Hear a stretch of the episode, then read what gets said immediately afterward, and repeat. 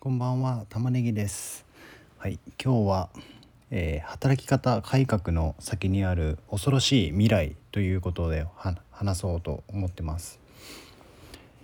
えー、このこれはエミール・デュルケームさんでフランスの社会学者なんですけど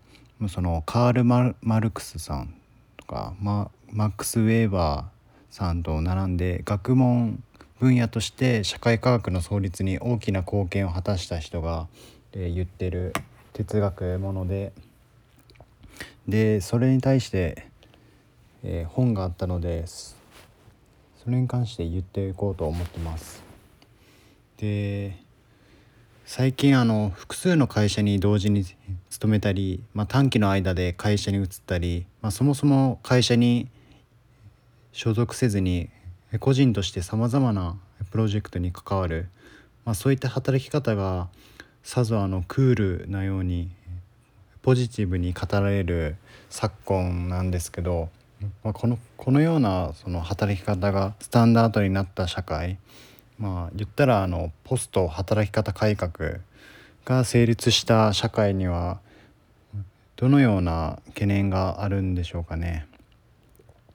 まあ、あのその最大のリスクはその社会のアノミー化であると考えますね。でアノミーっていうのはもともとフランスの社会学者のエミール・デュルケームが提唱した概念で、まあ、通常は無規範無規則と訳されることが多いんですけどそれはあのむしろアノミーがもたらす結果であってオリジナルの文脈を尊重すればむしろえー、無連帯と訳すべきなんですよね。で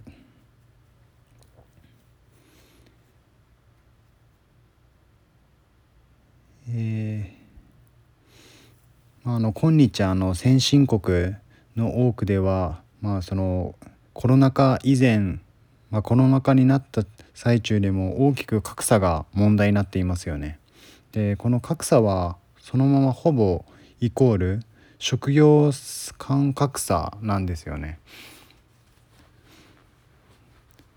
で今あのコロナではあの飲食店がすごくあの追いやられてて、まあ、緊急事態宣言中で夜8時まで営業ということで7時にはラストオーダーでほぼお店にも行けていない状況が皆さんあるんじゃないですかね。でその点あの IT だったり金融系とかあのネットで作業する機関は増益になったりし無傷になったり無傷だったりしてすごいあの格差が広がってると思うんですよ。で外国のあの外資系の金融の世界だと億単位の報酬とか珍しくないんですよね。でこのような彼らがその単なる商品として扱っている外食産業とか建設産業の世界とか、まあ、共通の規範が成立するとは考えにくいです。でこのようなあの原因を、まあ、3つの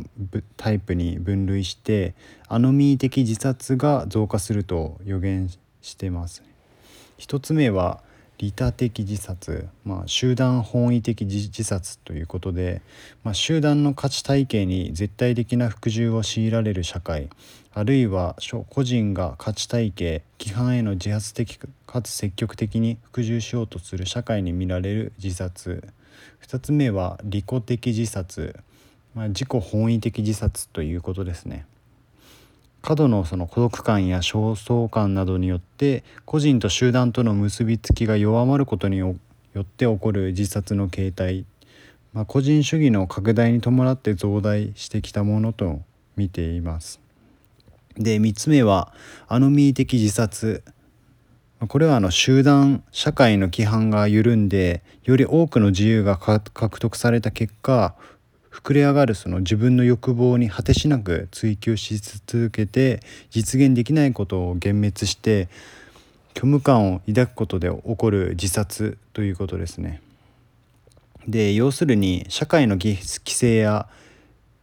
規則が緩んでも個人は必ずしも自由にならずにかえって不安定な状況に陥ります規則や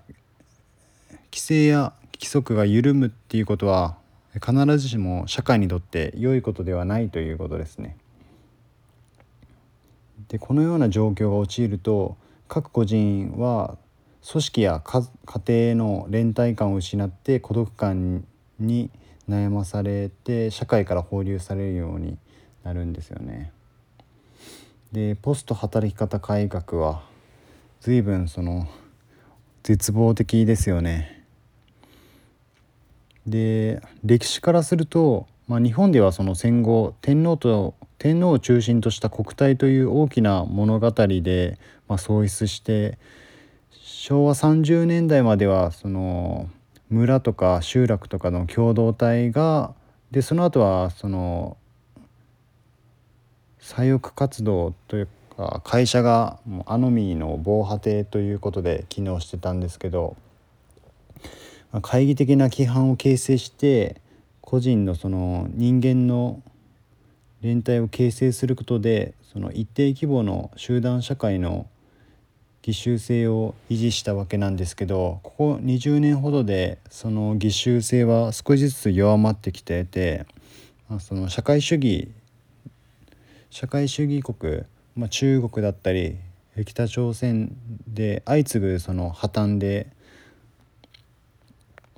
まあ、共産主義はイデオロギーではその大きな物語が支えられなくなってまた同様にそのいい大学に入っていい会社に入って、まあ、一生懸命働けば一生幸せに暮らせるっていう物語も崩壊してしまった以上にこの会社にこのアノミー防止の役割を期待するのももはや難しい。まあ、実際にその現在のこの日本ではこのアノミー化の進行を示唆するさまざまな現象が見られてて、ま、アノミーっていうのは先ほど言ったように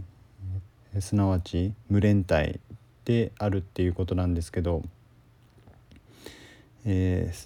ー、少し前にこの流行した宮宮台真司さん、うんまあ、無縁社会っていう言葉はまさしくそのアノミー状況状態が社会に陥りつつあるっていうことを示唆していますね。で日本ではその90年代以降自殺率が高い水準で推移していてこれもまさにこのアノミーというかデュルゲームが指摘したことっていうことですね。でカルト教団への若者の傾斜もその90年代以降顕著になった現状現象なんですけど、まあ、これもアノミー化の進行に対する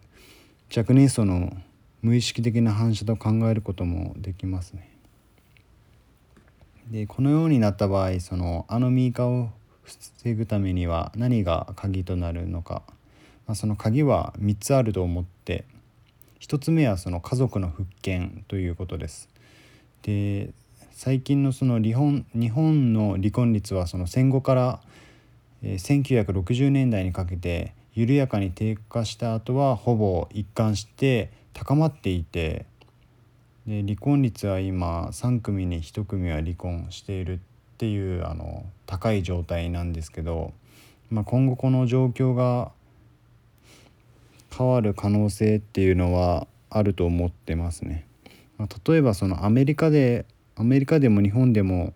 その結婚年齢が最近早まる傾向が現れていて、まあ、これはその家族回帰の一つであるっていう考で考えることもありますね。でアメリカでのその分析では1980年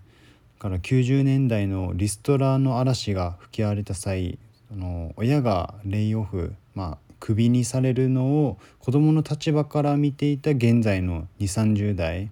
はその会社はいずれ裏切る、まあ、結局頼れるのは家族しかいないっていうふうに考えて家族を大事にする傾向が他の世代より強いことが統計で明らかになっているっていうデータもあるんですよ。で日本もその田舎のマイルドヤンキー、まあ、その田舎のヤンキーたちはその集団になってその早いうちから結婚してこう群れて、え、週末は、えー、ジャスコジャスコとかイオンとかでこうで買い物で集まってお金を出し合って幸せに生きているっていうそういった狭い範囲のその人的社会資本を重視する層が増えているっていうのも、まあ、そのような考え流れになっているっていうことなんですけど都市部あの東京とかだったらこのようなその動きとは逆の動きなんですよね。でこれはその家族の崩壊とでも言えるようなトレンドであってこの両極端の流れが本当に存在すると思いますね。で2つ目のその期待したいのがソーシャルメディア、まあ、SNS っていうことですね。その仮に会社だったり家族の解体が起こればそこに代わるその新しい枠組みを社会は必要とするんですよね。で哲学者のフリードリヒ・テンベルクは今何時だ ?10 分だ終わったちょっと途中までもし仮にそうそういったことであれば、まあ、会社や家族という構造の解体に対応していわば歴史の必然として新しい社会の、えー、構造が求められるっていうんですけど、まあ、まあ3つ目がその会社っていう縦型コミュニティに代わる横型コミュニティの登場、まあ、これは歴史的な言葉で言えばギルドの復活っていうことになります。で戦後からに平成にかけての日本ではその会社っていう縦型構造のコミュニティが多くの人にとって最も重要なコミュニティだったんですけど、まあ、先ほど言った通りその会社の寿命はどんどん短くなってもう解雇されるのが当たり前っていう経済状況だったからそのコミュニティが横に広がるっていうことが重要になってくるかなと思ってます。はい以上この3つがそのこれからどうなっていくのかっていうことでしたね。はい以上です。じゃあね。